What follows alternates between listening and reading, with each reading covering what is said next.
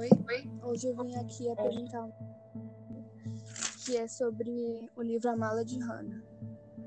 Meu nome é Isabela e estou fazendo esse trabalho com a Marina. Nós somos da oitava série, turma 82, e estudamos no La Salle Brasília.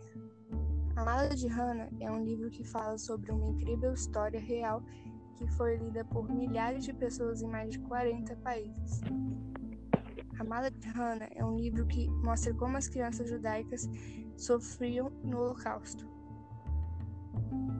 A obra trata da história de uma garota chamada Hannah Brady, que morava na Tchecoslováquia.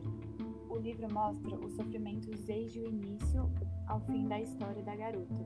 Conta sobre sua família suas alegrias que surgiam em pequenos momentos.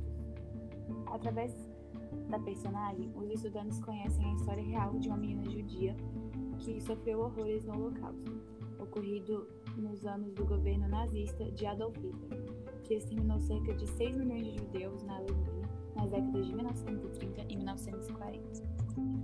Eu acho que o que faziam com os judeus, principalmente na década de 1930 1940 era horrível, porque todos têm que ser tratados igualmente, independentemente da religião, cor, gosto ou gênero.